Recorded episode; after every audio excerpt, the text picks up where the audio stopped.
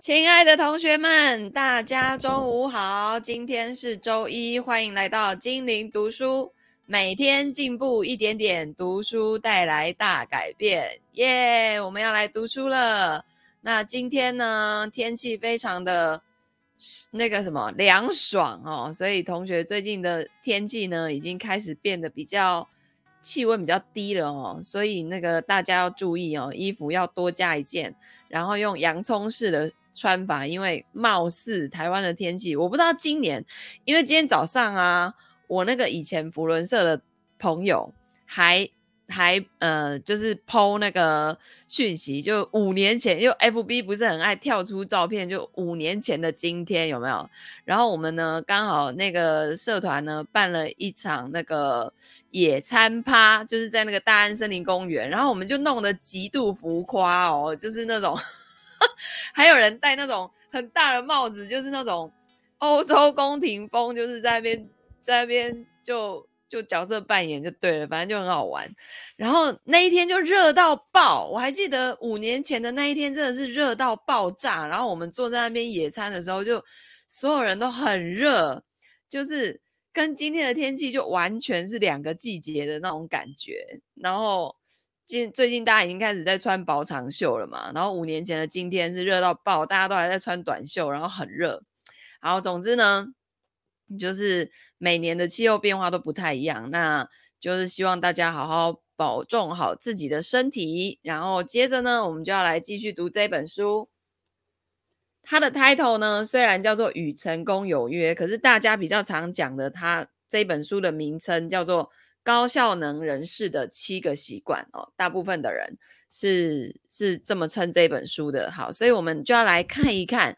我们上一次呢，把这个推荐序都念完了，包括那个从 A 到 A 加这本书的作者吉姆柯林斯，然后还有那个他自己的子子孙孙哦所写的这些序啊，哈，我们就大概知道他是一个什么样的为人。然后呢，接下来我们要来看看作者自己的序。他说探探索成功的争议哦。他说，呃，这本书呢出版到现在，世界已经起了巨大的变化，生活变得更复杂，压力更大，要求更多。我们已经从工业时代转到资讯跟知识工作者的时代了。因为这本书已经三十年了，那你想啊，三十年前的环境跟现在完全不能比嘛，对不对？三十年前，你能想象你现在用一只手机，然后可以做很多事吗？三十年前。可能很多人什么是网络都还搞不清楚吧，对吧？所以其实这三十年变化真的挺大的哦。好，所以呢也承受了这个时代所有深远的影响。那现在每一项个人、家庭还有组织所要面临的挑战跟问题，都不是一二十年前所可以想象的。然后这些挑战不仅范围扩大，类型也截然不同。社会呢，以及全球数位化市场的幡然改变，引发一个非常重要的问题。这个也是人们常常问我的问题，就是到现在哦，时至今日，七个习惯仍然适用吗？或者是更进一步的问说，十年、二十年、五十年、一百年之后，这些习惯还能够适用吗？那对于这一类的问题，我的回答是：变化越大，挑战越艰难。这一些习惯要解决这些。问题都必须仰赖不分地域、时间，而且不可言喻的原则。那这一些原则是历史上所有悠久繁荣社会的共同特色。它不是我的发明，我不敢居功哦。作者很谦虚嘛，我只是什么把原则列举出来，整合成一个系统。那我一生中呢，最深刻的学习经验就是，如果想达到最高期望，而且克服最大的挑战，你就要认清。主宰你的原则或者是自然法则，然后加以运用。那每个人运用原则的方式会按照个人的力量、天赋跟创造力而有不同。那但一切的努力呢，都必须符合成功所系的原则，才能获得最后的成功。那世俗原则的困境是什么呢？他说呢，许多人并不这么想哦，或者至少意识上是如此哦。其实你会渐渐发现，依据原则的解决之道，跟我们大众文化中通俗的做法还有思考的方式是完全对立的。我就举几个人们最常面临的挑战为例，稍微做描述哦。譬如说，恐惧跟不安全感，有太多的现代人呢，都为未来恐惧。在职场上，他们也很敏感，唯恐失去工作，然后跟维持家庭生计的能力。这种脆弱的心态呢，常常会让人屈就于没有风险，以及跟同事、家人互赖的生活。在我们的文化里面呢，对这个问题的普遍反应就是让自己越来越独立啊，譬如说。我要专注在我跟我自己的事情上，我要做我的工作，把它做好。下班以后，我要好好的享受。那独立是一种重要的，甚至是不可或缺的价值观跟成就。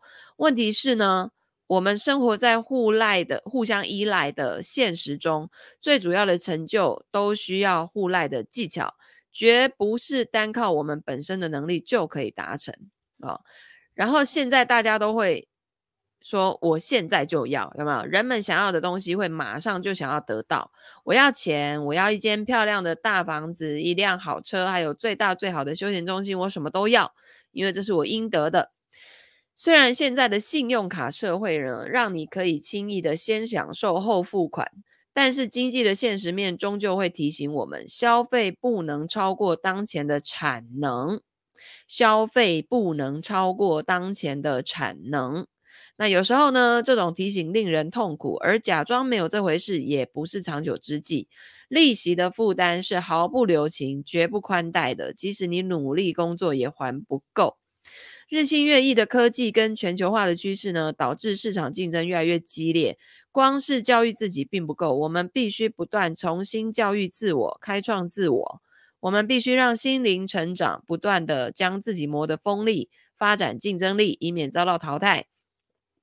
在职场上呢，老板总是非要看到成果不可，这并非毫无道理。但是呢，当竞争过于激烈，就会导致人们感觉生存受到威胁哦，也就是大家会在生存时间感觉非常非常的久，对吗？好，然后再来呢，就是推诿跟受害主义。不管你发现什么问题，通常也会发现指责的对象。社会已经注定扮演受害者的角色，哦，譬如说。我们都会抱怨呐，如果我老板不是个控制欲这么强的笨蛋就好了；如果我生在富裕一点的家庭就好了；如果我没有遗传父亲的坏脾气就好了；如果我们的人不要这么懒惰、缺乏干劲就好了；如果我老婆更善解人意一点就好了；如果如果怎样怎样就好了，有没有一堆？那因为我们的问题而指责其他人事物，或许是正常现象，或许能暂时解除痛苦。但是呢，却也让我们没有办法摆脱这些问题。有谁处在艰难困境中的时候，能够能够仍然用呃谦冲虚心、认真负责的态度面对呢？有谁在必要的时候能勇敢的踏出第一步，用创新的方式努力解决或是改变这些挑战呢？如果有谁能告诉我这些，我就能告诉你，选择有何等惊人的力量。就选择。好，就是我可以选择抱怨，但我也可以选择直接面对问题，去接受挑战，去解决它。好，那绝望是什么呢？推诿啊，会衍生出愤世嫉俗跟绝望。当我们甘心相信自己是环境的受害者，然后屈服于宿命论的苦境，我们就会失去希望，失去动力，变得很认命，然后萎靡不振。你就会告诉自己说：“我注定就是一个俗辣傀儡，是一个微不足道的小人物。”你说我能怎么办呢？有太多聪明而且有才华的人都有这种感觉，更因为随之而来的各种失望还有沮丧而痛苦不已。那一般大众的存活反应呢，是愤世嫉俗。也常常有人会说：“只要降低你对人生的期望，不要再因为任何人事物失望就好了。”因为怕被伤害，所以不敢去爱，有没有？因为怕被人家背叛，所以不敢去谈恋爱；因为怕婚姻失败，所以不敢结婚。哦，就就是还没开始就觉得自己会做不好的那种。但是呢，纵观历史上的成长跟希望原则，给人们的启发却是：我才是创造自己人生的力量。就我，一切的重点都是在于我。我自己才是创造自己人生的力量。好，然后还有呢，现在还有一种情况，就是生活失去重心。为什么？处在通讯科技发展快速的年代，如今呢，我们随时随地都可以用各种的行动装置来通话、及时的传送讯息、上网浏览资讯，生活变得越来越复杂、严苛，压力越来越大，令人精疲力竭。我们利用现代科技奇迹，努力的掌控时间，做得更多、更上一层楼、更有效率，有没有？但是为什么越来越觉得自己生活中堆积着空洞的事物呢？例如说，忽视锻炼保养的健康。貌合神离的家庭，缺乏教养的品德，以及许多其他工作上的重要事项。其实呢，问题不在于工作哦，工作只是维系生命的引擎，也不在于复杂或者是改变。问题就在于现代的文化告诉我们：早一点上班，晚一点下班，要有效率一点，暂时忍受牺牲。可是事实上呢，一个人想要获得心灵的平衡跟平静，靠的不是这一些，而是必须能够认清自己最重视的是什么，然后专注而且诚恳的朝目标前进。呃，有一句话说，当你人生找到自己最重要的东西之后呢，其他的东西就就不会再来干扰你了，因为你的一心一意就是往那个最重要的东西去走，往那个方向去。哦，那。很多人会觉得被很多事情干扰的原因，是因为你可能还没有找到自己这辈子最重视的是什么。譬如说，你最重视的是，有人最重视的是健康，好了，那他就是每天一心一意的早上起来，就是一定要出去运动两小时，任何事情都无法抵挡他，呃，其他事情再也不会成为他的阻碍、跟杂音、跟干扰他的东西。那比如说，你觉得家庭。最你是最重视的，那你就是怎么样？你每天都会播出一个小时，全情的陪伴你的孩子或是老公之类的啊。总之呢，你重视什么，结果就会出现什么啊。那所以，如果你现在还觉得说各种你被很多的事情给干扰，那可能代表你还没有找到你生活当中目前对你来说最重视跟最重要的东西。好，所以呢。呃，我们的文化教导就是，你想要什么东西就得找最好的哦。他也教我们，人生是一场赛跑，一场竞赛，最好要获胜。包括同学、同事，甚至家人，都是你的竞争对手，因为他们赢得越多，你能得到的就越少哦。所以大家就是做一件事情，第一件第一个反应就是，这会对我有什么好处？好，那当然呢、我们会尽量的表现气度，为他人的成功喝彩。可是呢，大多数人面对他人的成就，都会暗暗感到锥心刺痛。人性是不是真的很奇怪？就是其实以前我在证券公司就很常有这种感觉，就是那种每次业绩第一名上去被表扬的啊，大家哦都。表面上是就是真的是成功为他喝彩，掌声鼓励有没有？可是呢，都会暗自的就下一秒就会觉得哇，他好厉害啊！我怎么那么逊呢？我都没有办法跟他一样，他到底是怎么做到的？然后自己就会觉得自己不够好哦。然后甚至呢，你可能听到呃，假设听到他有一个他丢失了一个大客户，你的内心你表面会觉得啊，好可惜哦，怎么啊，怎么会？怎么会这样子？可是你的内在其实是有一点开心的，就会觉得哦，这样子他就不会业绩一直超前，这样我是不是就比较有机会可以赶得上的那种感觉？所以呢，文明史上的许多伟大功绩都是靠着单独一人的坚定信念去造就的。可是，在这个知识工作者的时代，只有深谙众人艺术的人，才能获得最大的机会跟无限的成就。只有怀着宽大无私的心，彼此尊重，并为彼此的利益努力，才能成就真正的大业。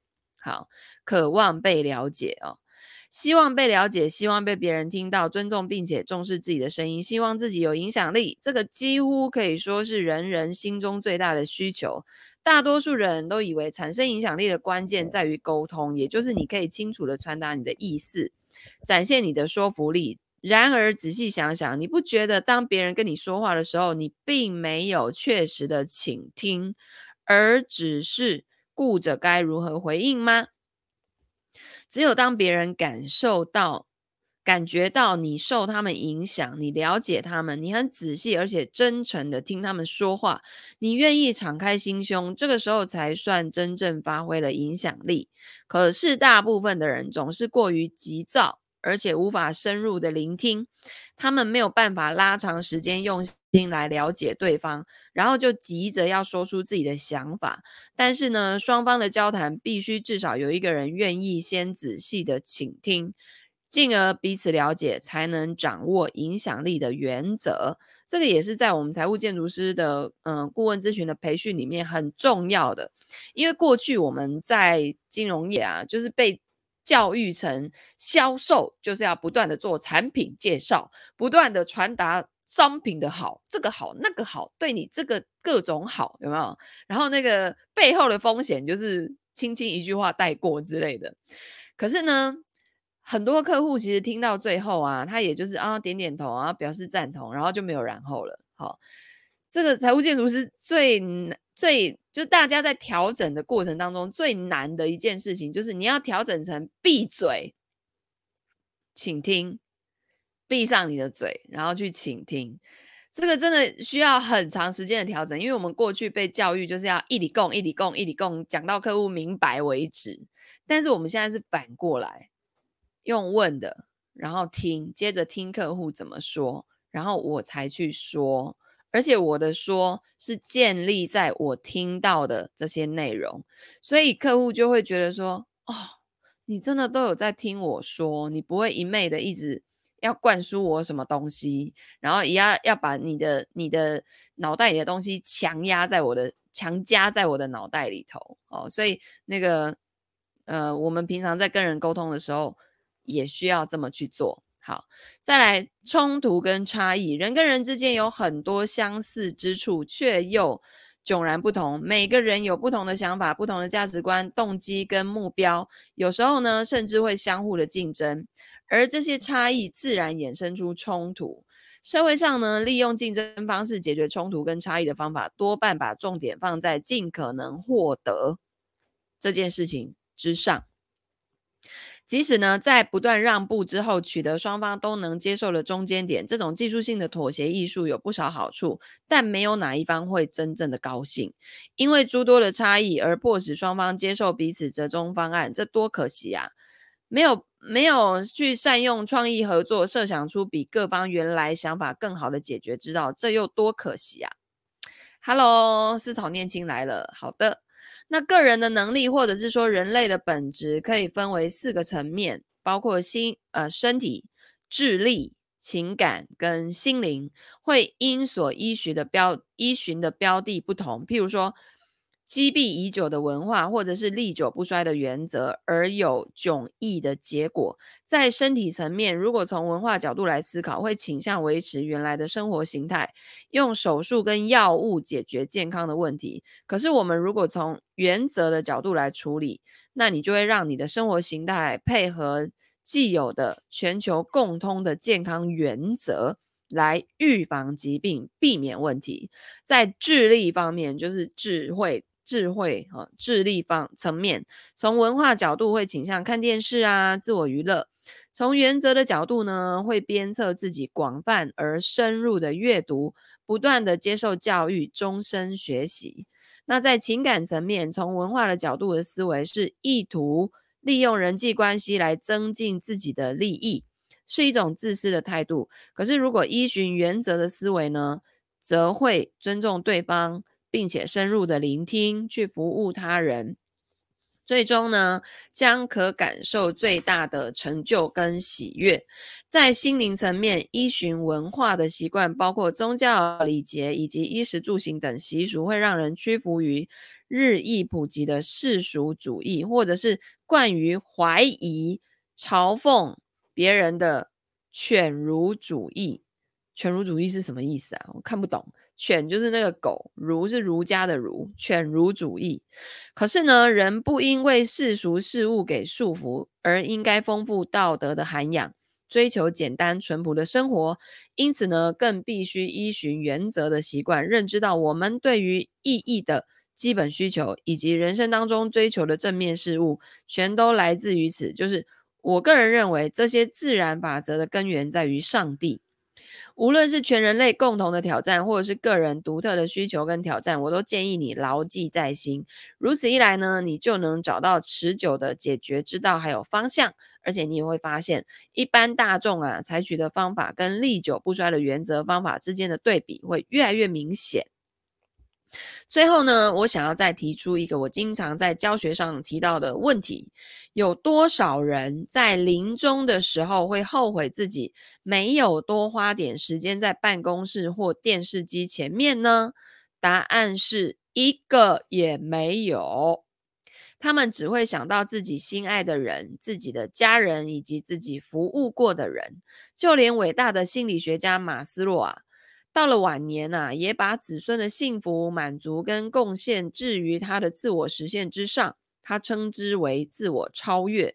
我也是如此，在我的孩子跟孙子身上呢，可以看见七大习惯涵盖的原则所产生最大、最令人满意的影响。譬如说，我的孙女呢，在十九岁的时候，曾经硬被硬拉去罗马尼亚服务孤儿。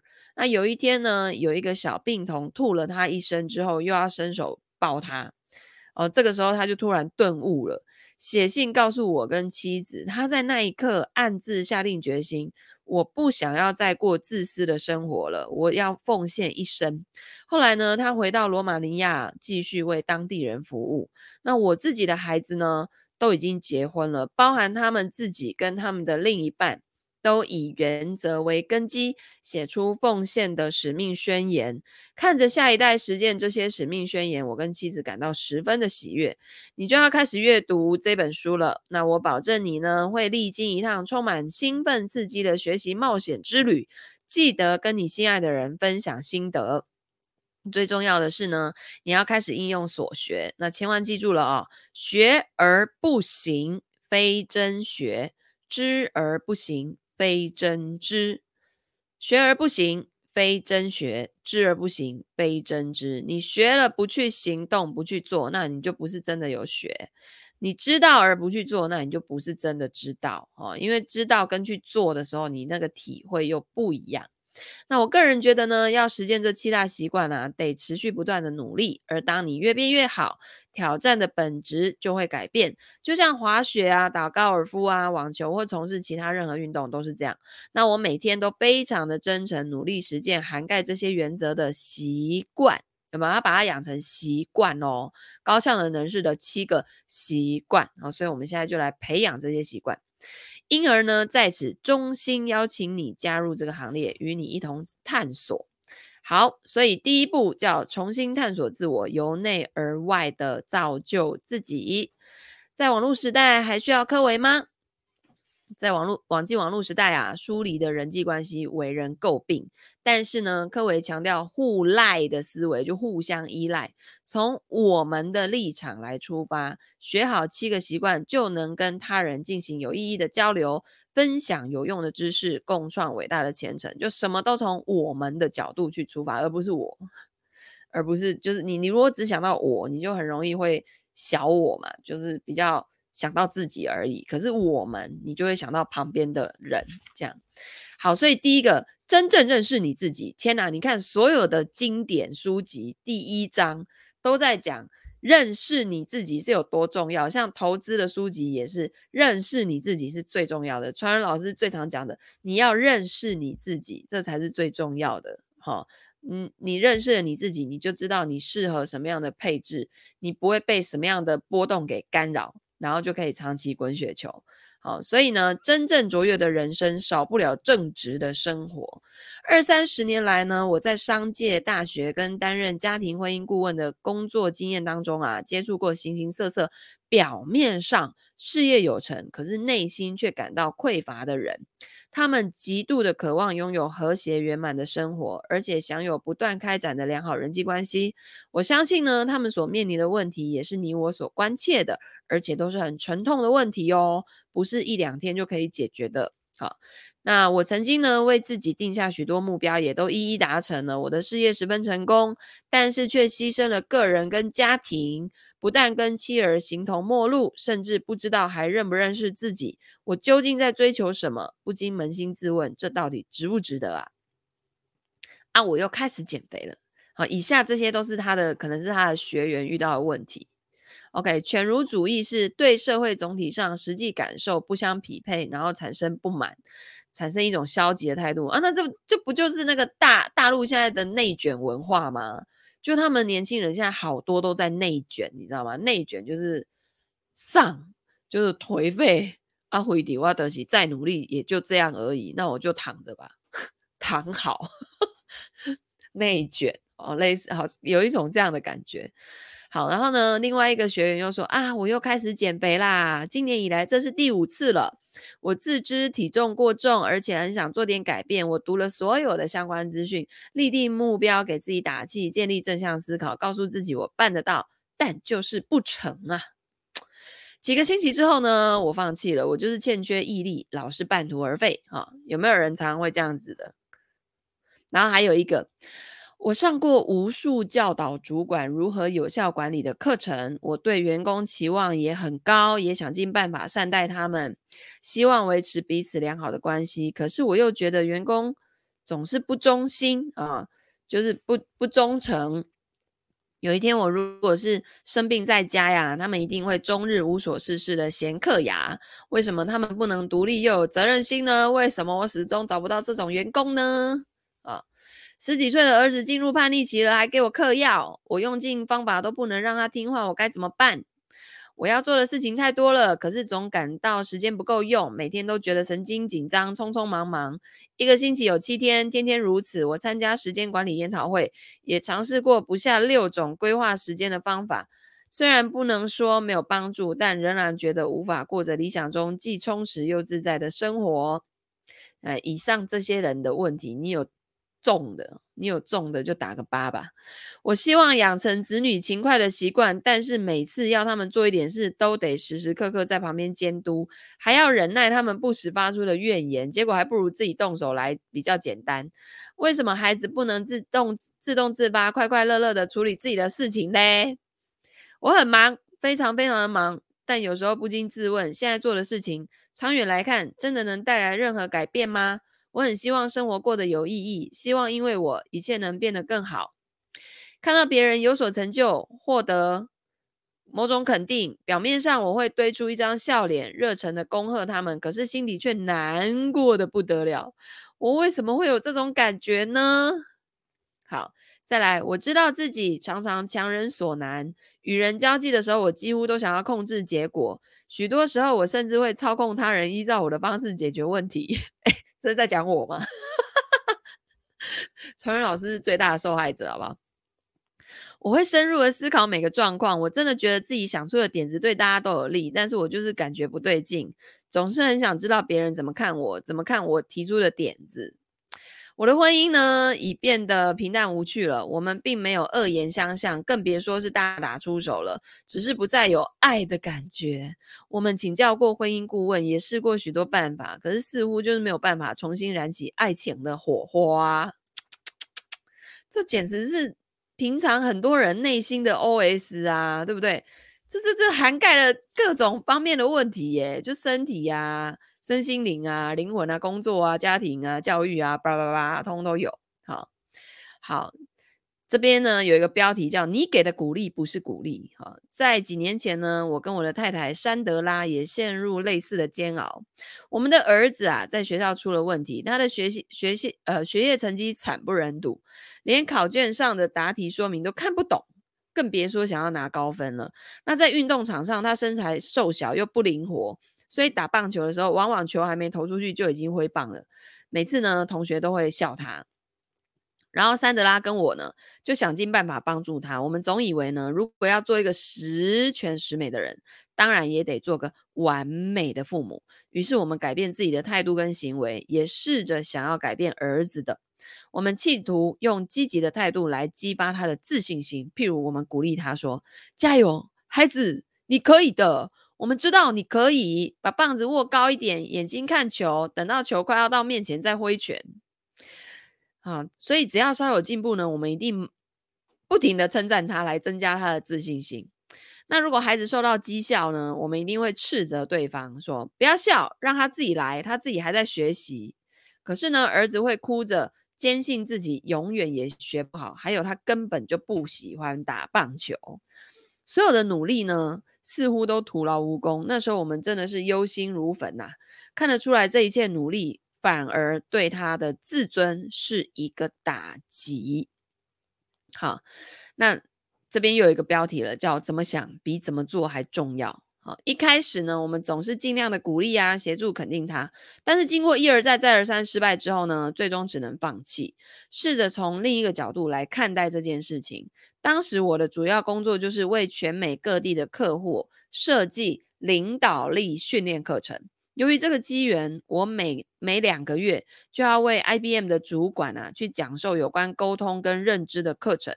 那在准备教材的过程中呢，有关思维的形成、思维如何影响观点、观点又如何左右行为，再再的令我深感兴趣，因而进一步研究相关的理论。我这才发现，每一个人的思维是多么的根深蒂固，并且了解到认知不仅是认识外在世界，跟更与我们向外看时所透过的镜片有关，因为这个镜片就是你带着什么样的镜片去看出去这个世界，这个镜片就是思维，它往往左右我们对外界的诠释。就同样一件事情，不同的人看会产出不同的思考思，就是结局，呃，想法应该是说产生不同的想法。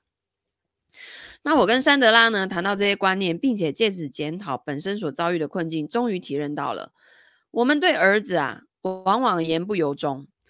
反躬自省之后，我们承认在内心深处的确觉得儿子不如人，所以不论态度跟行为表现的多么的愿意帮助他，效果都是有限的，因为表面的言行终究掩饰不住真正传达的讯息，就是。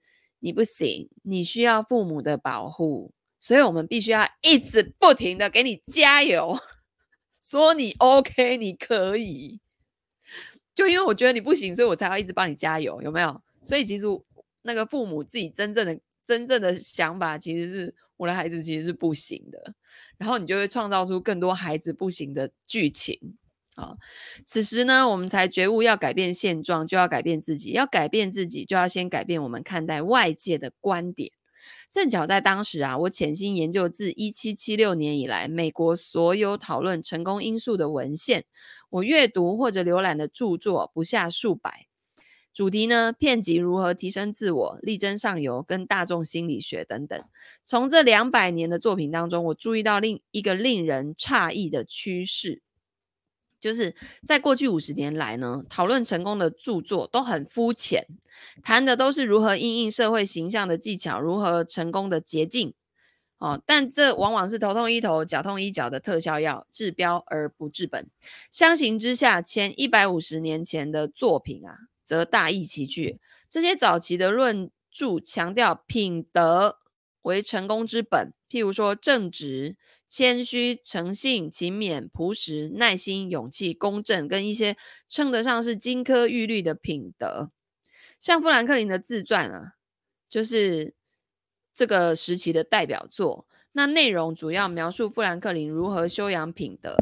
品德成功论强调，圆满的生活跟基本品德是不可分的，唯有修养自己的具备品德，才能享受真正的成功与恒久的快乐。然而，第一次世界大战之后不久，人们对成功的基本观念改变了，由重视品德转而强调个人魅力，也就是成功与否取决于个性、社会形象，还有维持良好人际关系的元熟技巧。这种思潮朝向两大方向发展：第一个是注重人际关系跟公关技巧；第二个是鼓吹积极进取的心态。由此衍生出的行为习惯啊，有些的确是金科玉律，譬如说态度决定成败，微笑比皱眉头赢得更多的友谊，还有有事者事竟成等等，但是却也毫无避讳的鼓励玩弄手段，欺骗他人。譬如说，呃运用技巧以赢得好感啊，伪装自己以套取情报啊，或虚张声势啊，甚至以威胁的手段达到目的哦。就像那个啥，呃，有一些书哦，就是在教那种什么如何把妹的技巧，有没有？然后什么什么什么谈判技巧啊，就都就类似这种东西哈、哦。然后他就比较是在那种术的层面，不是道的层面。好，那这类著作当中呢，有些固然承认品德是成功的要素之一，但多半不十分重视哦，只是聊备一格。那对作者来说呢，品德只不过是用来装点门面，要紧的还是速成的技巧跟捷径、权谋之术、沟通技巧以及正向思考。两相比较之下，我终于了解了，过去我跟珊德拉潜意识里面啊，都受到这种速成观念的影响。才会对儿子采取上述的做法。其实我们那么做是为了彰，是为了自己的社会形象。也就是说，在我们的心目中，有这样的孩子，有失颜面。我们重视如何扮演模范父母，以维持形象，更甚于对孩子的关切。好，所以这种心态呢，或许影响到孩子对自己的看法。的确，在处理这个问题的时候，我们被许多的因素蒙蔽了，反而忽略了儿子本身的幸福。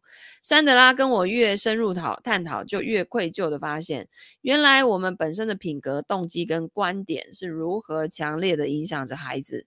因为好面子，使我们对孩子的爱有了条件，造成他的自我评价低落。因此，我们决定。从自身下功夫，不讲究技巧，而着重调整内心真正的动机，还有对孩子的看法。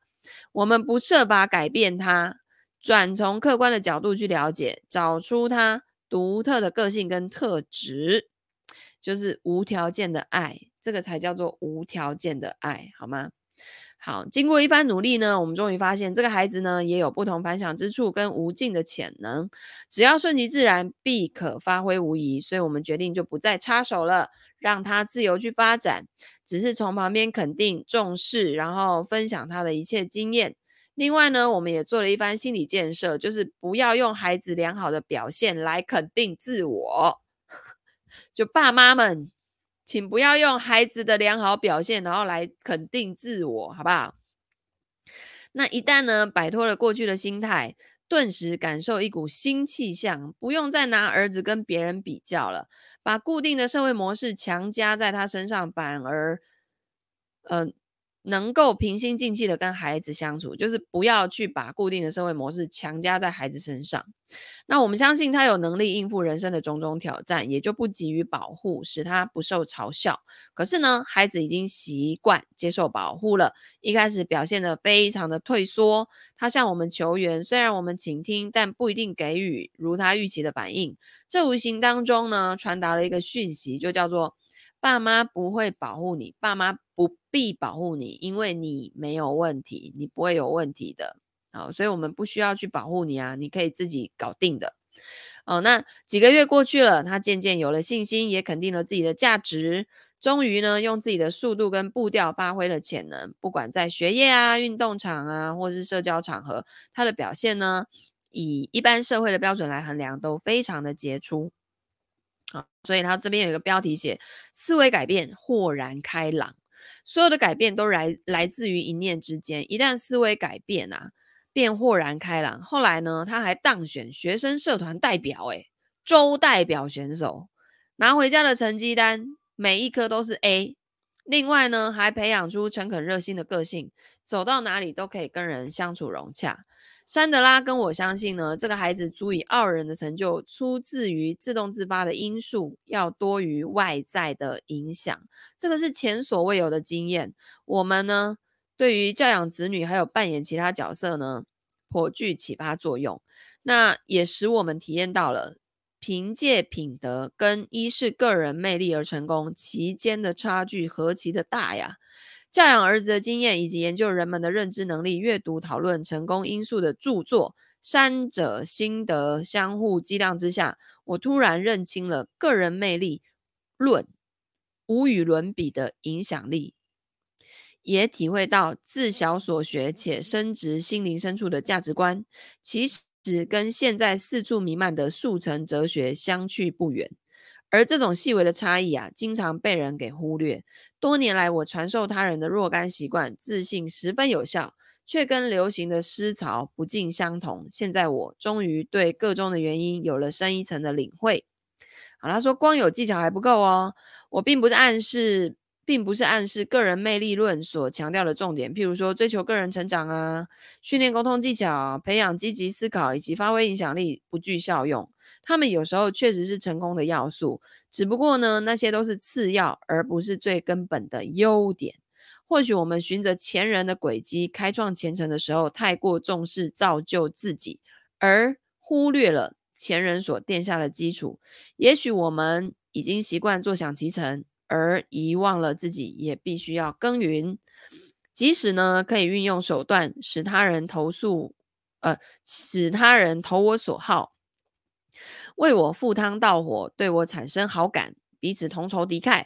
然而，只要品德有缺陷，尤其是言不由衷、虚情假意，终究是成不了大器的。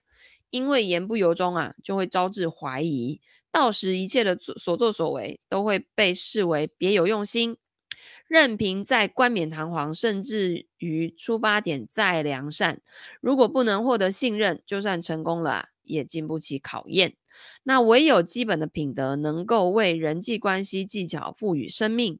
只重技巧，就仿佛考前临时抱佛脚哦。纵使呢，有时顺利过关，甚至成绩还不错，但是没有经年累月的苦读，绝对没有办法学得精通，也没有办法增进心智的成长。试想哦，如果农夫啊也临时抱佛脚，那就完蛋啦，对不对？因为他春天忘了播种，夏天忙着享乐，秋天能够收成吗？要怎么收获就先怎么栽，没有捷径啊，这是自然界的定律，也是一些法则。好，哦，所以它这后面还很长。好，所以呢，内在是非常重要的哈、哦。呃，我再继续把这个念完好了。内在的本质比外在的言行更重要哦，事事亦不如此。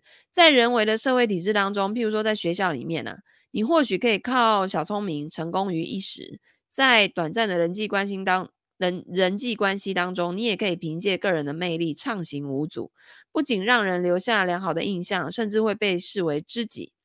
但对于持久的人际人际关系，这些次要的长处便英雄无用武之地了。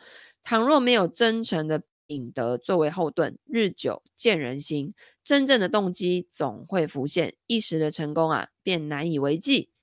许多具备这些次要优点，也是社会公认有才华的人，往往欠缺基本的品德。不管是同事、朋友、配偶，或处于尴尬年龄的青少年，你的四周一定存在这种有缺陷的人。事实上，品德才是沟通的利器。爱默生说呢，一个人的行为举止远比口中说辞更为真实有力。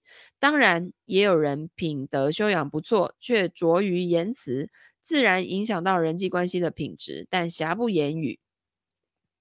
那由此可见呢，内在本质比外在的言行更具说服力。